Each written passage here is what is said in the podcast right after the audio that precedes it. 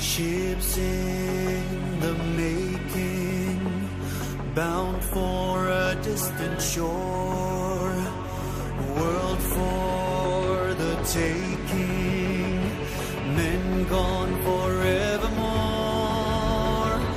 boarding and setting sail. Sexto Continente. Dirigido por el obispo de Orihuela Alicante, Monseñor José Ignacio Munilla.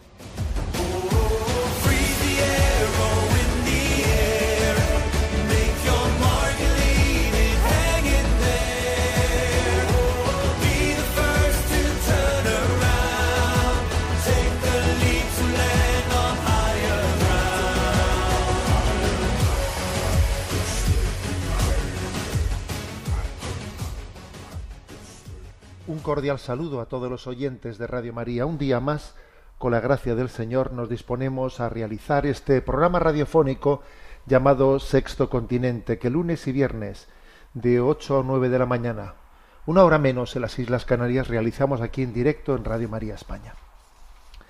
Quiero comenzar el programa de hoy haciendo pues un saludo muy entrañable, solidario con la Iglesia de Nicaragua, todos los católicos que en Nicaragua están sufriendo verdadera persecución.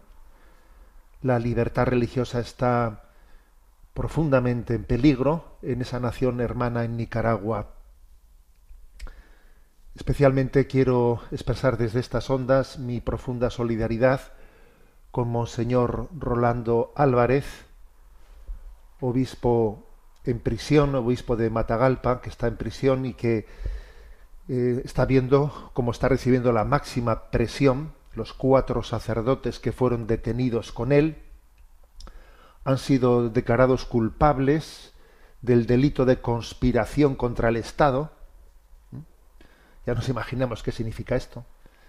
Y han sido, bueno, pues condenados a diez años de prisión. Y ahora, claro, son los cuatro que fueron detenidos como señor Rolando Álvarez, ahora le toca a él. Entonces, en este momento, el Estado, eh, el gobierno de Nicaragua, está haciendo una presión, ofreciéndole a Monseñor Rolando Álvarez eh, destierro o cárcel. Son conscientes, el gobierno nicaragüense, que condenar a un, a un obispo pues va a ser algo que les pueda desgastar ¿no? en, su, en su imagen en la, en la opinión internacional, y entonces le ofrecen destierro o cárcel. Fijémonos qué situación se puede llegar a vivir, ¿no? Eh, el Señor nos lo nos lo anunció. Si a mí me han perseguido, también os perseguirán a vosotros. Sin duda alguna, la, única razón, bueno, eso de que uno, uno es acusado de conspirar contra el Estado, madre mía, nos lo podrán decir a cualquiera de nosotros en cualquier momento, ¿no? No sé si estas situaciones acabarán llegando también hasta aquí, ¿no? Pero lo que está claro es que detrás de esa, esa acusación de conspirar contra el Estado no se esconde otra cosa que el no soportar que exista un profetismo libre, un profetismo que sea capaz de denunciar las corrupciones. Los dictadores no soportan las voces proféticas, no las soportan, no las soportaron nunca. Que se lo digan a, a Juan Bautista, no la soportaron, ¿no? Y entonces, pues fíjate lo que supone que ¿eh? en el año mil, perdón, en el año 2023, ¿eh?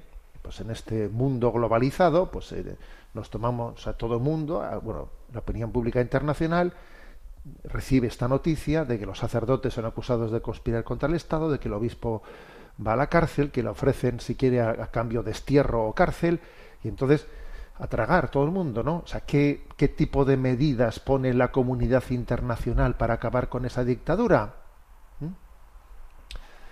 Bueno, yo creo que bueno, eso es una reflexión, pero nosotros lo que vamos a hacer es orar profundamente, ¿no? Con, por la Iglesia de Nicaragua, orar por ellos y pedir, pedir a Dios la gracia de que en este momento de persecución su, su corazón eh, ame, eh, que no, que el mal, que el mal no les deje rencor alguno en su corazón, ¿eh? que no les deje re- rencor alguno, que den el máximo testimonio de amar gratuitamente, que no devuelvan al mal con el mal, ¿no?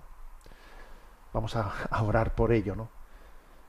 Y voy a decir que me ha llegado una perla preciosa que uno de vosotros, un oyente, ¿no? un sacerdote de Argentina, me enviaba por correo electrónico y que como yo estaba un poco viendo esta noticia de Nicaragua, pues la, he ligado una con otra, ¿no? Y entonces he dicho, le voy a pedir a, Dios y le voy a pedir a Santo Tomás Moro, Santa Tomás Moro, por estos que, por estos sacerdotes, por estos obispos que están siendo perseguidos, que están en la cárcel, en condiciones además pues eh, con muchas dudas de que esté siendo respetada su integridad física incluso. ¿eh?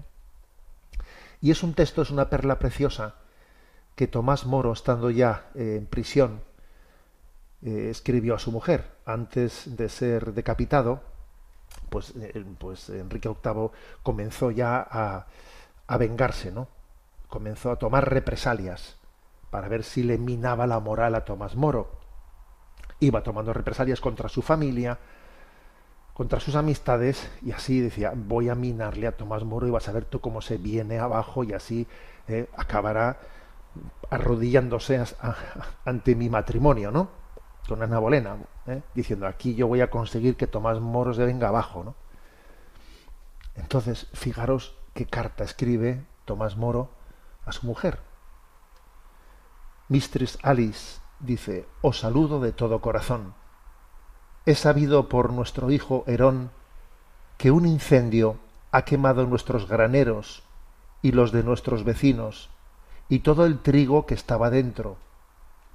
Ciertamente es grande lástima que se haya perdido una tan buena provisión de trigo, pero puesto que ha sido la voluntad de Dios el enviarnos esta prueba, debemos recibirla no sólo con resignación, sino con alegría.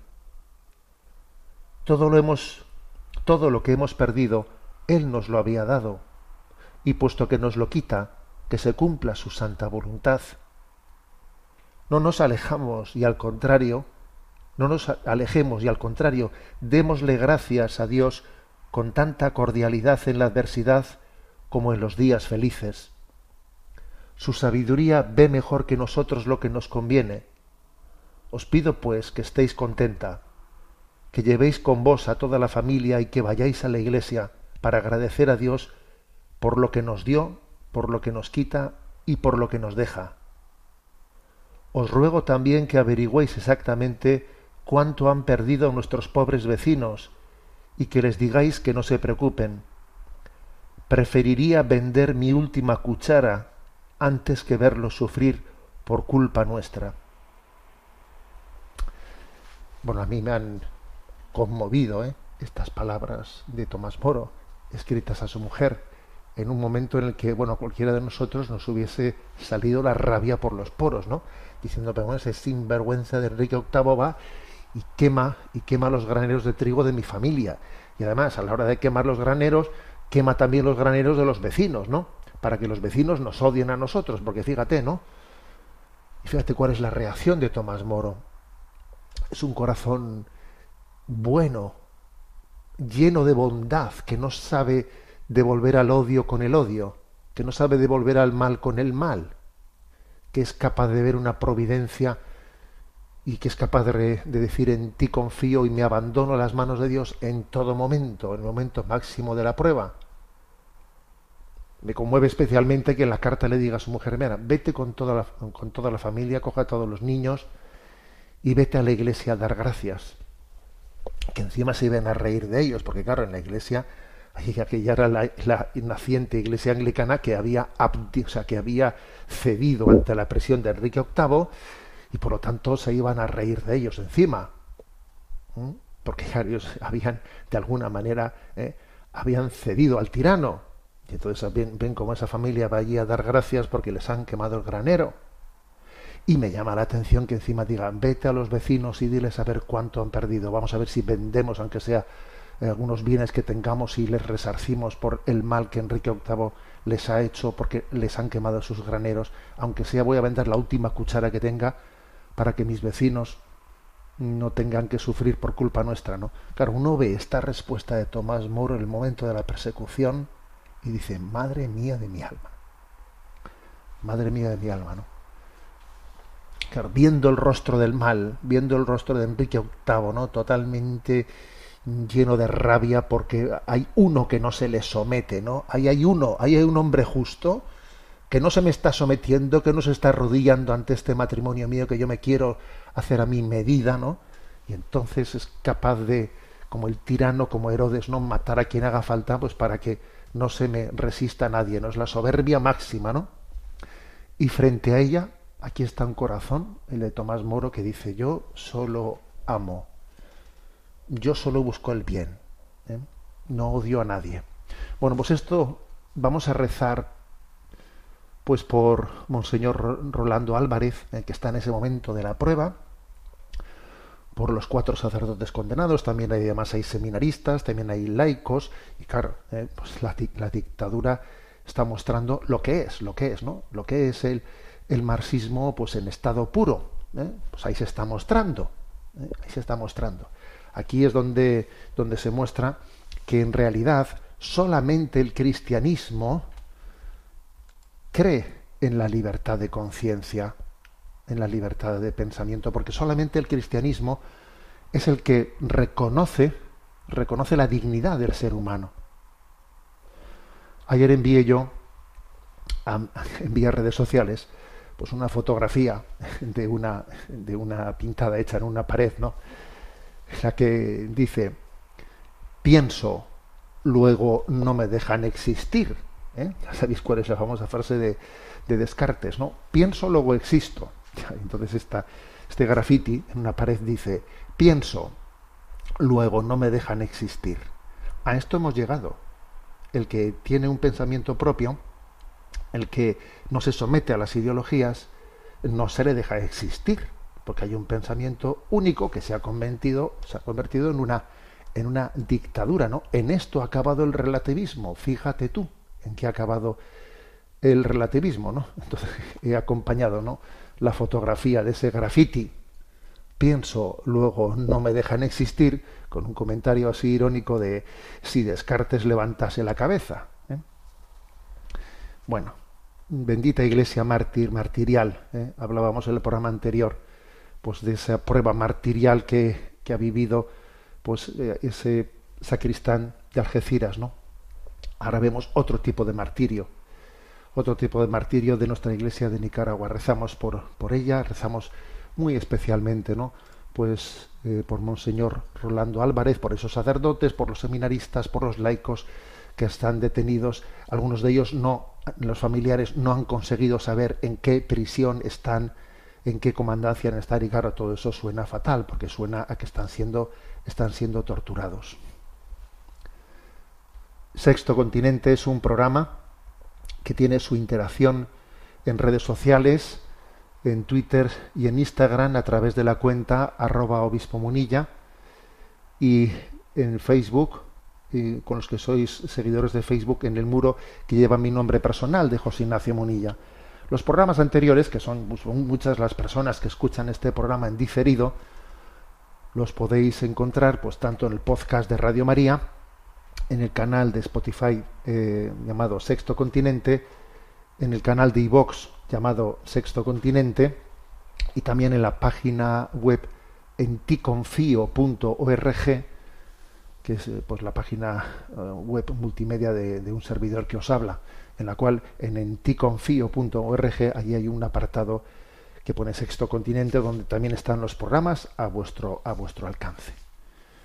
Bueno, después de haber hecho esta entrada y, comprometernos a hacer una, oración por, por, la iglesia perseguida en Nicaragua, vamos a la actualidad de, España. Y, quiero hacer un seguimiento al hilo de lo que, bueno, pues de esa crisis que se generó eh, a, propósito del protocolo eh, pro vida, así se le ha llamado, ¿no? Protocolo pro vida en el gobierno de Castilla y León, el la crisis que generó, bueno, no voy a volver a repetirla porque creo, creo que es suficientemente conocida, pero ha habido una novedad que es que me parece interesante, es curioso que estas crisis sacan a la luz a veces, ¿no? Pues el pensamiento, las palabras, y, y, nos, y nos ayudan mucho, nos ayudan para analizar, ¿no? Cuál es, cuál es la deriva de nuestra cultura. Bueno, recordaréis cómo el portavoz del Grupo Socialista en el, en el Parlamento, don Pachi López, pues él hizo allí la siguiente afirmación. La recuerdo brevemente porque es un minuto. Y vamos a ver si se enteran de una vez. No hay ni gobierno, ni Estado, ni Dios que pueda decidir sobre el cuerpo y la vida de las mujeres. Solo ellas, porque cada una es soberana de sí misma. Bueno, este es, esa fue su intervención. Ya hice aquí también un comentario crítico. Dije que me recordaba a esta expresión, ¿no? A esa otra expresión que se escuchó en el entorno de, de la construcción y de la botadura del Titanic, ¿no? A este barco no le hunde ni Dios, y ya sabemos cómo acabó el Titanic, el Titanic en su primera navegación. Bueno, pero es que ha habido otra intervención, otra intervención de la señora Rimadas, del grupo de ciudadanos, una intervención en el mismo foro en el Parlamento que le ha contestado a don Pachi López diciendo lo siguiente. Por cierto, señor Pachi López, no hay gobierno, ni Estado, ni Dios que le diga a las mujeres lo que tenemos que hacer con nuestro cuerpo, excepto si se trata de prostitución voluntaria o gestación subrogada, que entonces viene usted a decirle a las mujeres lo que puede hacer con su cuerpo voluntariamente. Ustedes no defienden la libertad de las mujeres para hacer lo que ellas quieran. Ustedes defienden la libertad de las mujeres para hacer lo que ustedes quieran. Por eso ustedes son conservadores, porque quieren imponer su moralidad. Por eso. Es un, de una hipocresía supina. Bueno, la verdad es que el comentario de la señora Rimadas, ¿no? Respondiendo a don Pachi López ha sido pues muy interesante, es muy interesante. En el fondo, claro, le ha dejado en la argumentación pues en shock, eh, en shock, porque difícilmente le puede contestar a esta, a, esta afirmación, que con todos mis respetos yo creo que desde los parámetros cristianos sí, la, sí se puede contestar y lo voy a hacer ahora, pero claro, desde los parámetros que defendía don Pachi López, a ver cómo le contesta a la señora Rimadas diciendo, oiga, ¿no decía usted que no hay ni gobierno, ni Estado, ni Dios que pueda impedir a una mujer hacer lo que quiera, que ella es soberana? Entonces usted, usted cómo, cómo le ha impedido a la mujer pues poder ejercer la maternidad de alquiler. ¿Eh? De alquiler. Yo soy, yo con mi cuerpo hago lo que quiero, ¿no? Si alquilo, si quiero alquilar mi vientre, pues lo alquilo, ¿no? ¿Usted por qué me lo ha prohibido en España? ¿O por qué usted está Está, lleva en marcha ¿no? pues una, una ley de regulación de, de, la prostitución en la que persigue la prostitución. Si yo quiero tener, yo quiero prostituirme voluntariamente, ¿por qué usted me lo prohíbe? ¿No decía usted que no hay ni gobierno, ni Estado, ni Dios que le impida a una mujer hacer lo que quiera? Entonces, ¿para, ¿por qué por unas cosas sí y por otras cosas no? Y claro, como el grupo de ciudadanos que presume, ¿no? Presume de liberalismo, liberalismo, defiende la maternidad de alquiler, la subrogada, y defiende la prostitución voluntariamente ejercida, porque bueno, porque en el grupo de ciudadanos se pretende presumir de liberalismo, entonces la señora Rimada le dice a don Pache, oiga, perdone, eso que usted está diciendo, que, que defiende la libertad de la mujer, es falso, como lo demuestra el que, dependiendo de qué tema, eh, pues lo concedo o no lo concedo, ¿no? Y le dice, ustedes defienden la libertad de las mujeres, para hacer lo que ellas quieran. Perdón, ustedes no defienden la libertad de las mujeres para hacer lo que ellas quieran, sino para hacer lo que ustedes quieren que ellas hagan. La verdad es que la argumentación es potente, ¿no? Es una hipocresía supina, le dice.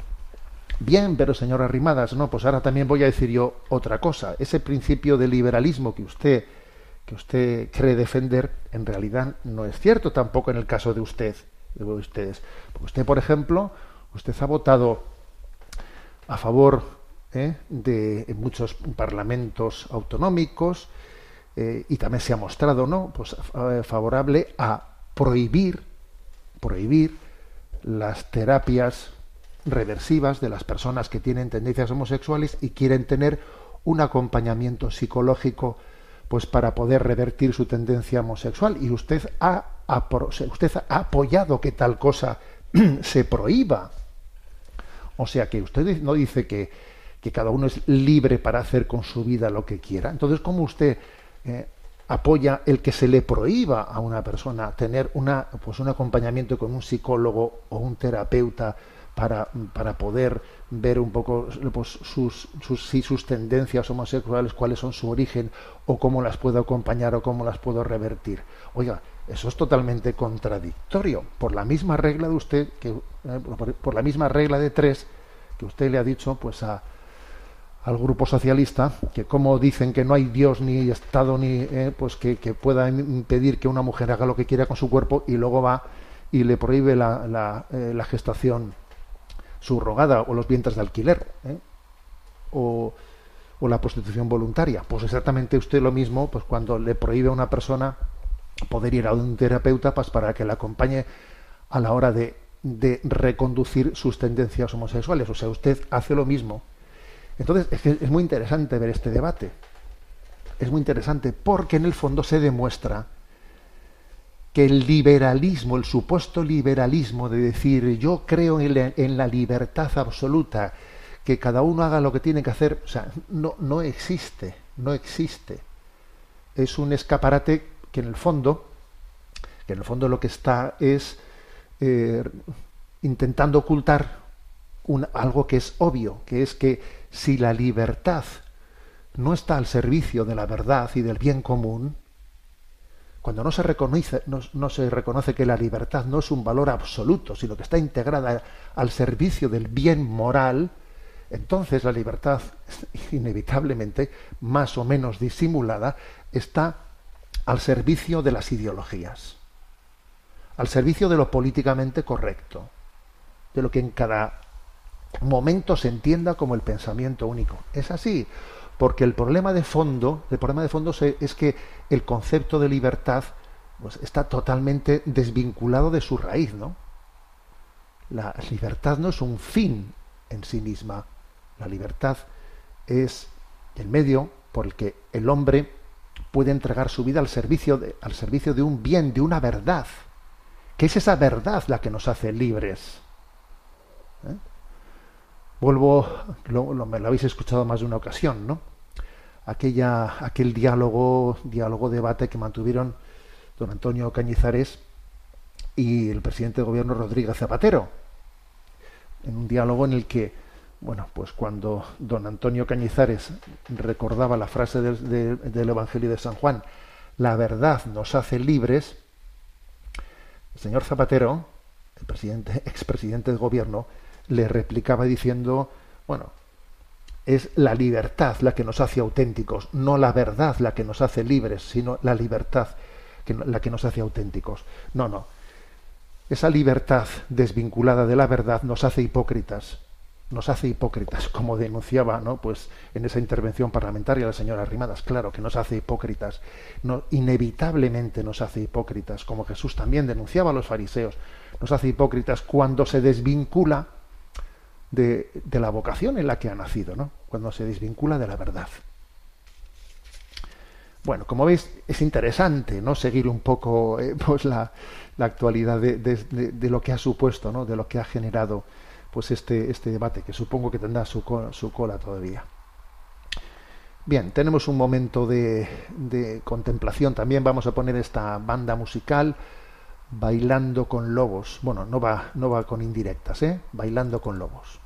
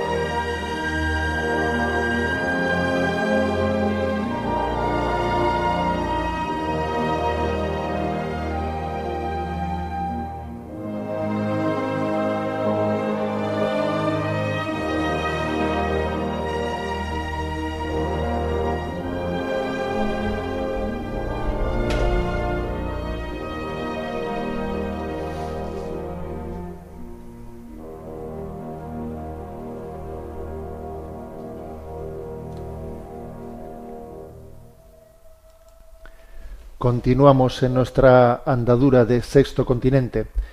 Y vamos a tener ahora, vamos a dar paso a la intervención de los oyentes, que llevamos bastante tiempo sin eh, atenderles como es debido.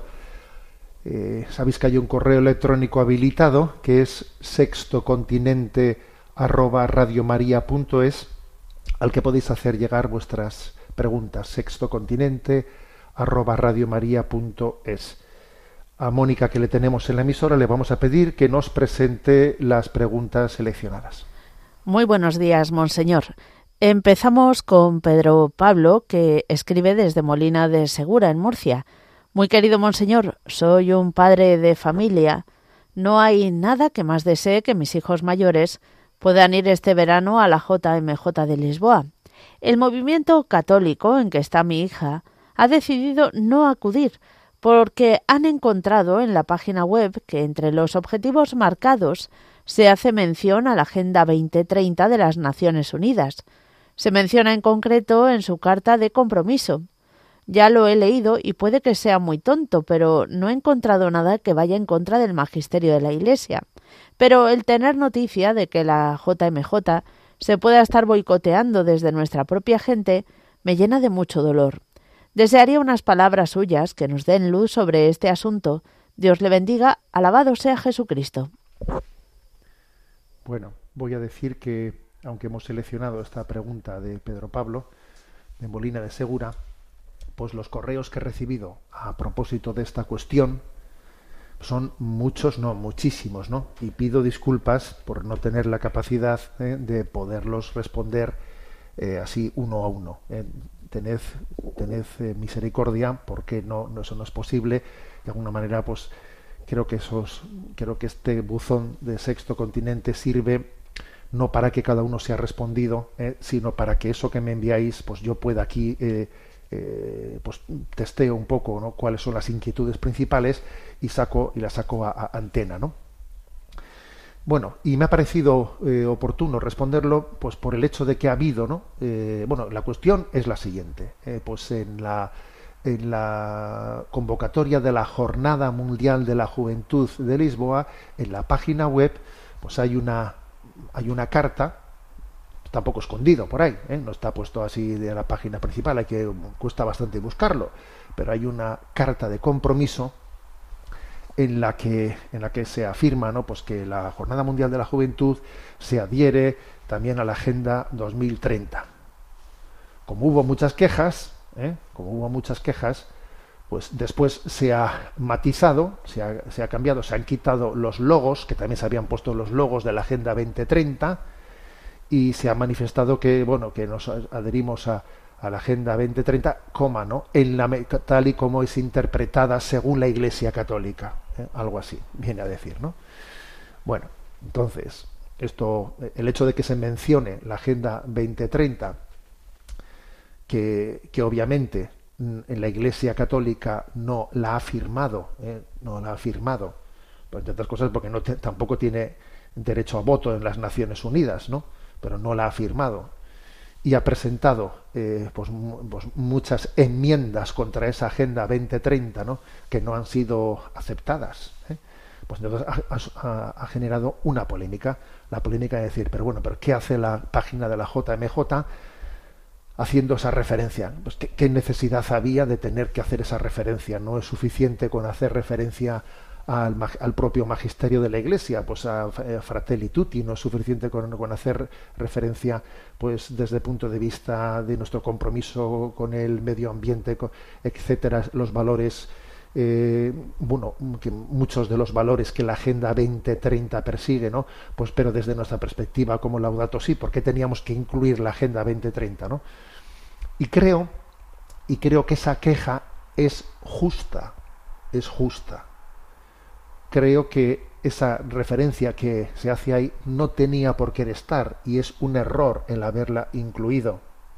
Y de hecho el hecho de que se haya ido poco a poco, eh, ahora quito los logos, ahora digo que se, según he entendido con la Iglesia Católica, en fondo pues es una especie de rectificar sin terminar de rectificar del todo que deja patente que se ha cometido un error. Un error. Dicho esto, también añado, creo que es un error, eh, un error pues lo que el padre de familia que pregunta, ¿no? que hace esta pregunta eh, manifiesta pues que existen algunos movimientos católicos, algunas, algunos colegios que han tomado la determinación de no acudir a la jornada mundial de Lisboa por el hecho de que se haya hecho esa, esa inclusión. Creo que es un error. Creo que es un error. Pues en primer lugar, porque claro, se están privando de un bien muy grande. Es también una herida, ¿no? Una herida, pues en, la no asistencia, quieras tú que no, genera una herida en, el, en la comunión, en la comunión de la Iglesia y en la comunión de la pastoral juvenil de la Iglesia, le genera una herida. ¿eh? Pues yo creo que es un error. Además, también hay que decir que aunque no se haya eliminado la mención, pues se ha hecho una referencia diciendo que bueno, nos adherimos a la Agenda 2030 tal y como lo, lo entiende, lo entiende o lo interpreta la Iglesia Católica, ¿no? Pues bien, se ha hecho una referencia que salva los muebles, ¿eh? salva los, salva sustancialmente los muebles, aunque no, no nos, no nos terminan de explicar por qué no se elimina y punto, ¿eh? pero bueno. Entonces, creo que es un error el haber puesto esa mención ¿eh? pues en la, en la página web, pero también creo que es un error el decir que el, boicotear la, la, asistencia o el anunciar que no se vaya, como están ocurriendo en algunos, que creo que son pocos, ¿eh? son pocos, pero, pero es una pena, es una pena que eso ocurra.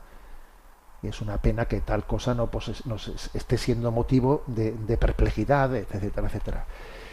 Y creo que, creo que en esta semana se ha producido algo pues muy clarificador, muy clarificador, y es el hecho de que el señor nuncio de España, o señor Bernardito Auza, pues ha pronunciado en la Universidad Abat Oliva, el CEU de Barcelona, eh, pues ha pronunciado una conferencia titulada La Santa Sede y la Agenda 2030.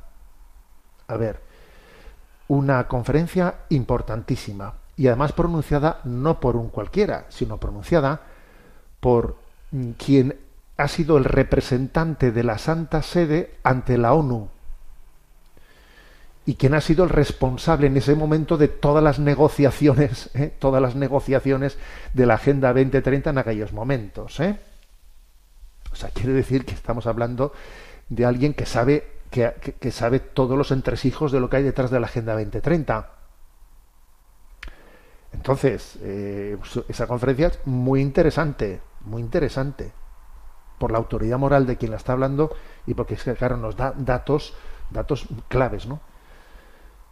Eh, esa, ha sido Religión y Libertad, que yo sepa, el que ha recogido esa, la noticia de esa conferencia, y entonces el titular de, de Religión y Libertad es el siguiente, el nuncio Auza plantea reservas a la Agenda 2030, perdón, sí, 2030, y pone entre, entre, entrecomillado, existe la intención de imponer un pensamiento. ¿Mm?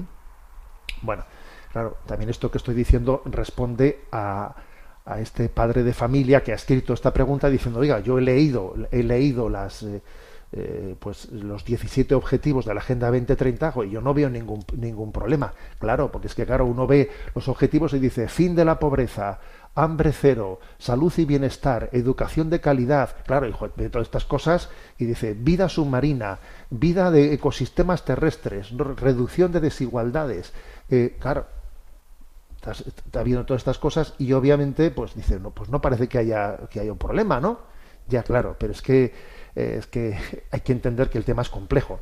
Porque aquí la Agenda 2030 no, tal y como Monseñor Auza, ¿no? como señor Nuncio explicó en, la, en esa conferencia de la Universidad Tabat Oliva, eh, la Agenda 2030 no únicamente no marca estos 17 objetivos, sino que también después plantea 169 metas.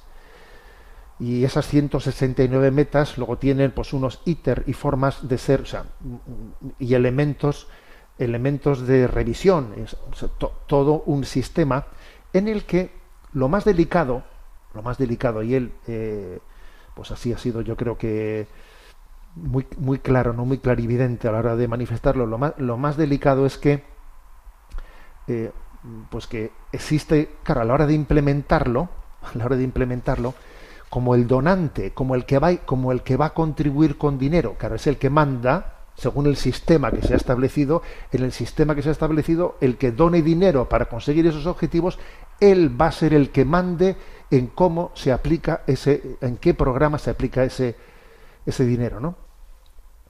Entonces, ¿qué ocurre? Pues que se ponen en marcha, ¿no? Se ponen en marcha planes en los que a cambio de que tú recibas este dinero, pues tú me vas a tienes que asumir que yo te estoy imponiendo un modelo de vida.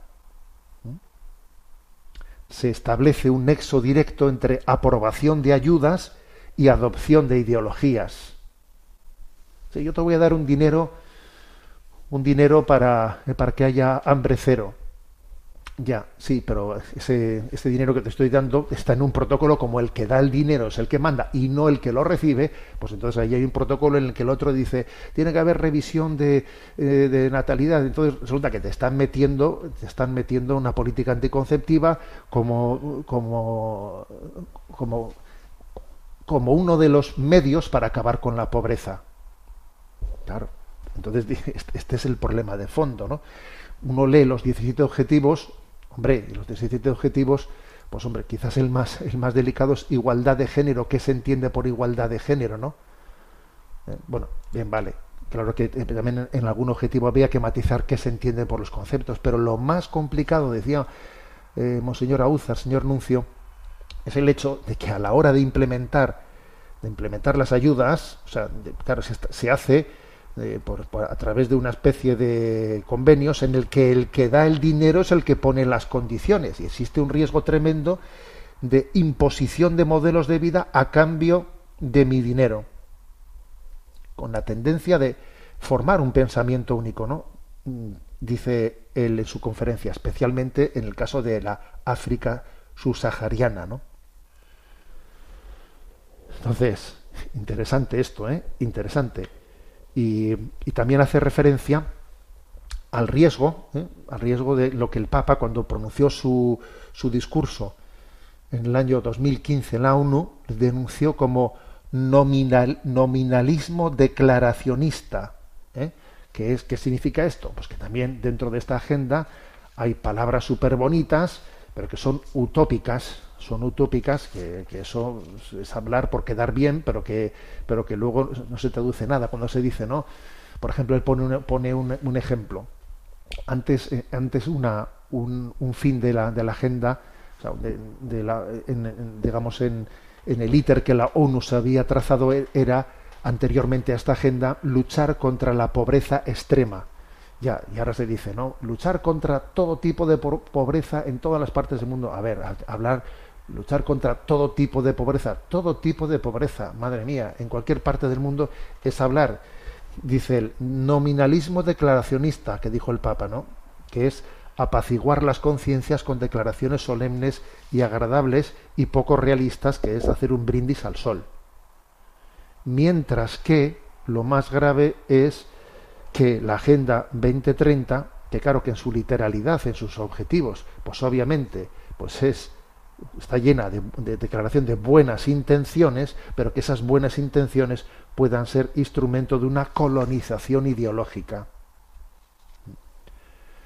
Bueno, por eso, bueno, pues en su conferencia el señor Nuncio desarrolló cómo mm, pues eh, la Santa Sede tiene voz pero no voto. ¿eh? Y entonces cuando se fue negociando entre todas las naciones, ¿no? Bueno, no entre todas las naciones, especialmente, vamos a ser claro, cuando llegaban los momentos decisorios, únicamente las naciones más poderosas eran, eh, eh, fueron las que tuvieron la capacidad de cortar el bacalao. Porque es que al principio, en este proceso, todo el mundo hablaba, pero según se iba ya a los momentos decisivos, al final eran las naciones poderosas las que, las que cortaban el bacalao, ¿no? Entonces, hay que decir que la Santa Sede presentó muchas, ¿no? muchas enmiendas eh, que no se le que no se asumieron que no se asumieron. ¿eh? Luego hay que decir que la claro, al final es verdad que la Santa Sede, como no, como tiene derecho a voz y no a voto, no votó. Claro, la pregunta es, ¿y qué hubiese votado en caso de.? A ver, eso no, no aconteció, ¿eh? pero no votó, pero sí que hizo, puso, ¿no? puso el acento di- diciendo, bueno, claro que esto, esto es, es- obviamente es, eh, es- en sí mismo es una, una gran posibilidad positiva, ¿no? Para ir en la buena dirección, pero está llena, llena de riesgos de, de que se convierta en una colonización ideológica, en un nominalismo declaracionista por una parte y en una imposición de modelos de vida y colonización ideológica por la otra. ¿eh? Sí, la Santa Sede está de acuerdo con la mayoría de los objetivos y de las metas. Sí, está de acuerdo, eso es verdad, ¿no?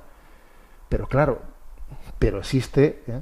Existe toda, eh, toda esa reticencia de que al final el que paga, el que pone el dinero, es el que pone las condiciones de exactamente qué te pido a ti a cambio de que, de que yo te dé esto, ¿no?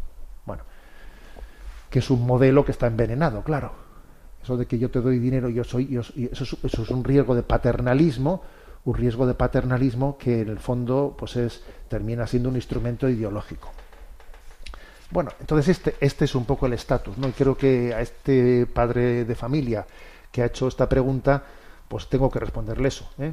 Creo ¿eh? que su hija eh, tiene razón a la hora de, manifestar su desacuerdo en que esa carta de compromiso esté presente ahí en esa, en esa página web, pero creo que se equivoca cuando hace de eso pues una pues una un motivo para no asistir a la JMJ, ¿no?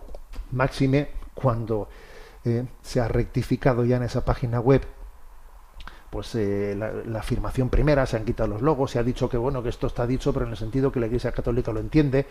Bueno, pues se ha, sustancialmente hablando se ha rectificado eh, pues, pues una afirmación que en su literalidad ya al haber introducido esa matización ya no, no puede decirse que sea incorrecta, pero obviamente es innecesaria, es innecesaria que esté presente ahí.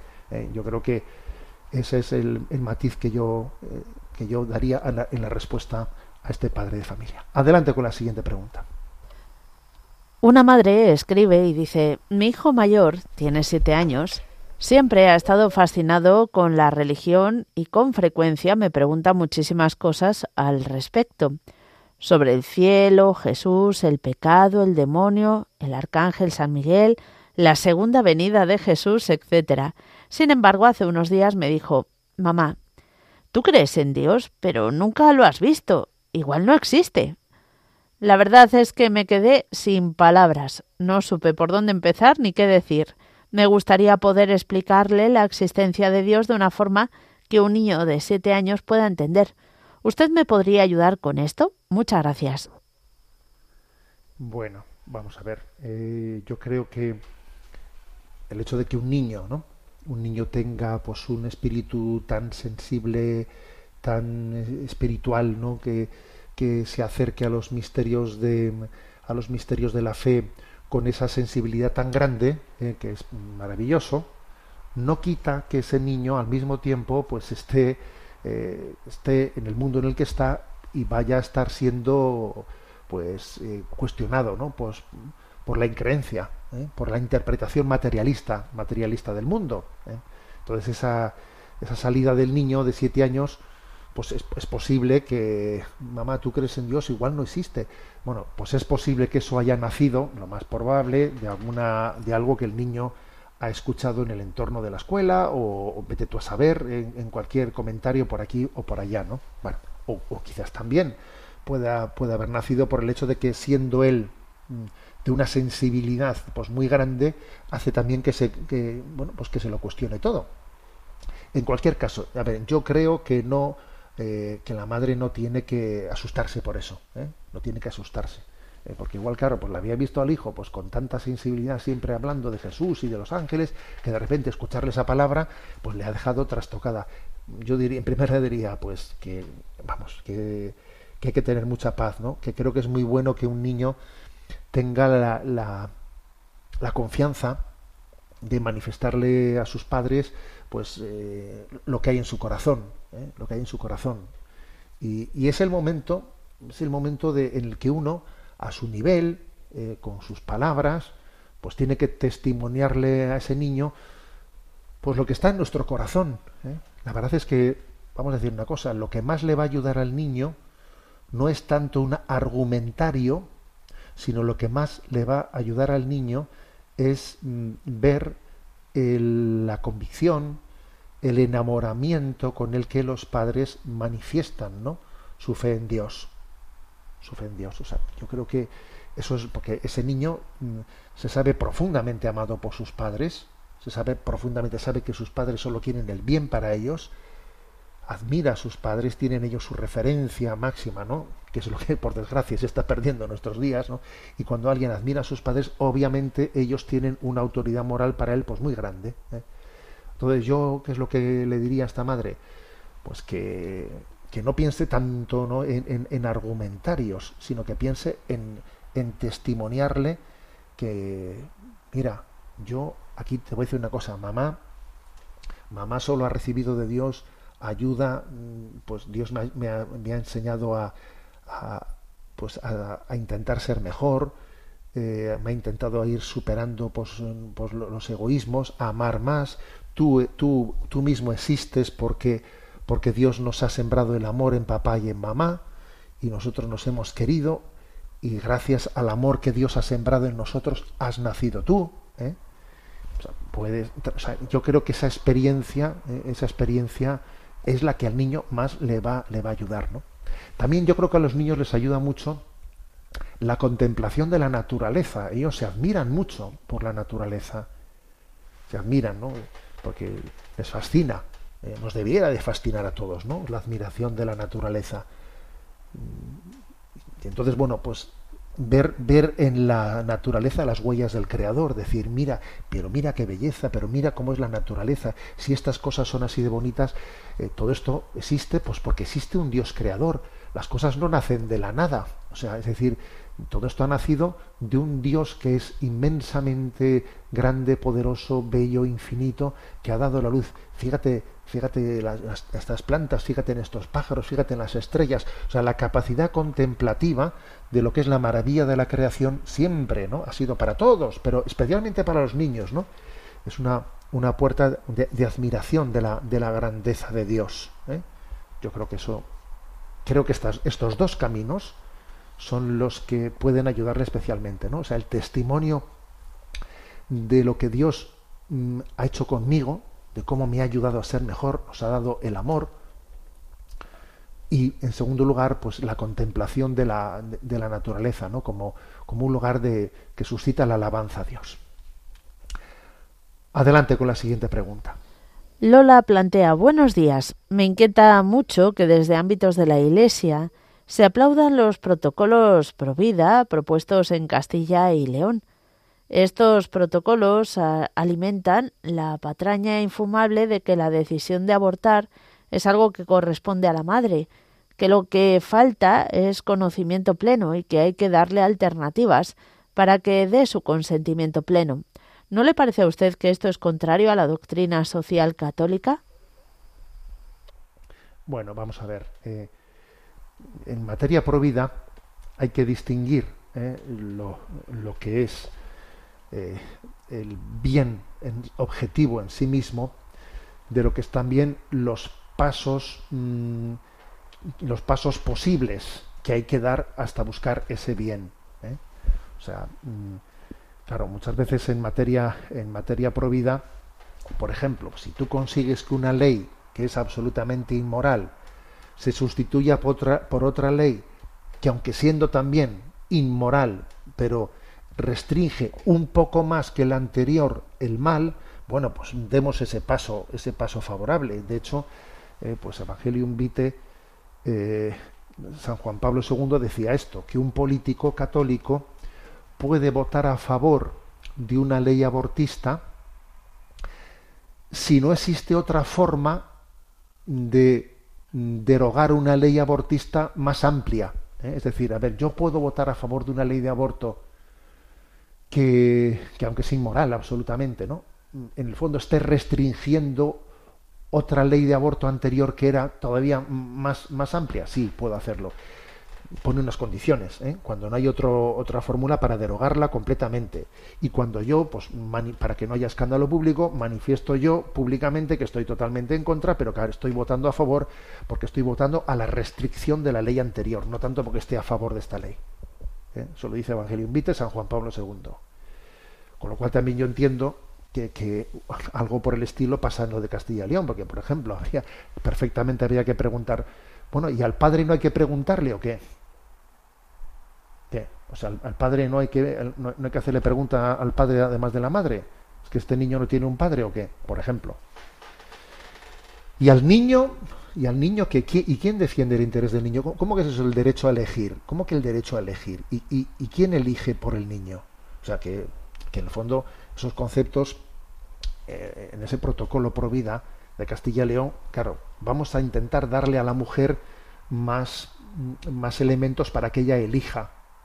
Bien estrictamente hablando bueno, yo, yo creo que es una medida buena ya lo he dicho públicamente una medida buena que va en la buena dirección pero en sí mismo en sí mismo no, o sea, no, no recoge el bien moral en sí mismo, porque cómo, porque cómo, cómo a elegir, o sea, yo voy a elegir por la vida de mi hijo, yo tengo que elegir. Y además al padre donde se le pregunta, claro, o sea, quiere decir que esto obviamente es súper imperfecto, pero entendamos que en la política, para poder llegar al bien pleno, pues muchas veces hay que pasar por, por pasos intermedios, ¿eh?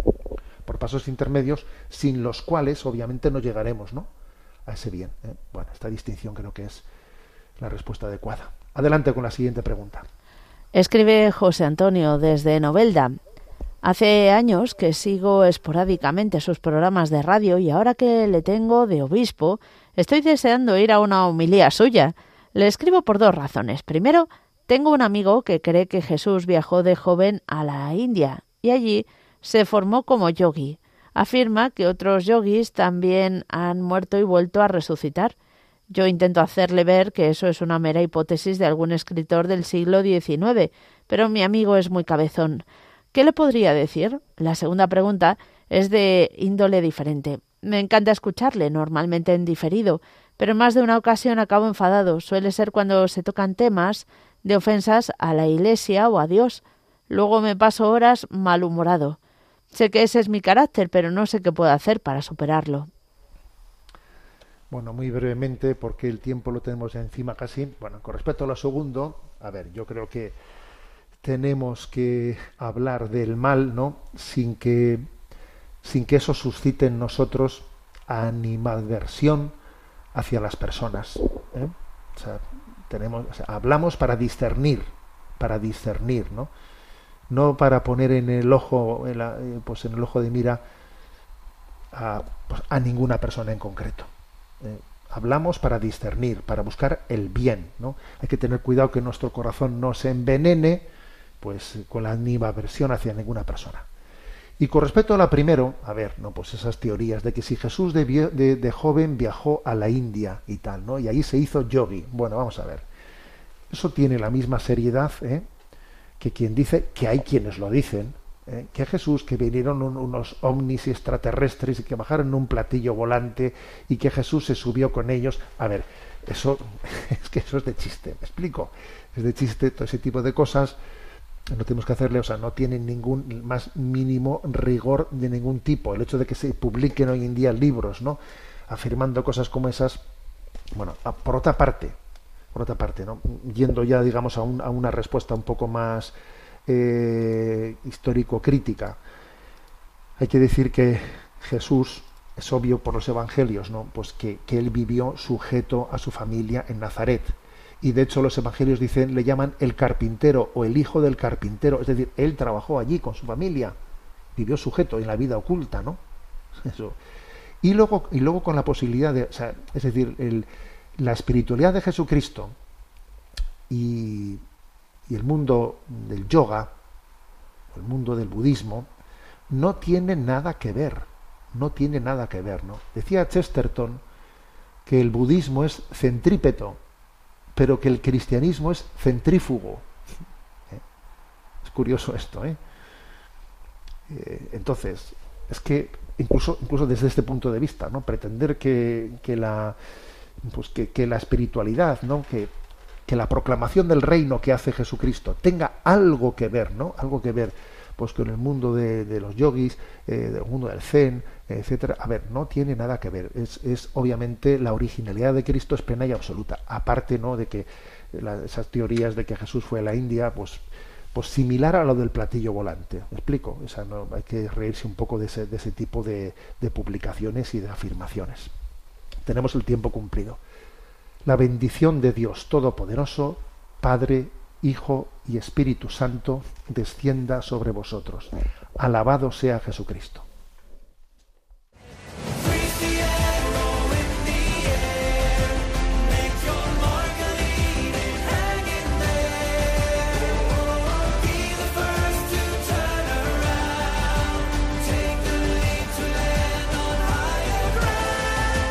Finaliza en Radio María, Sexto Continente, dirigido por el obispo de Orihuela Alicante, Monseñor José Ignacio Munilla.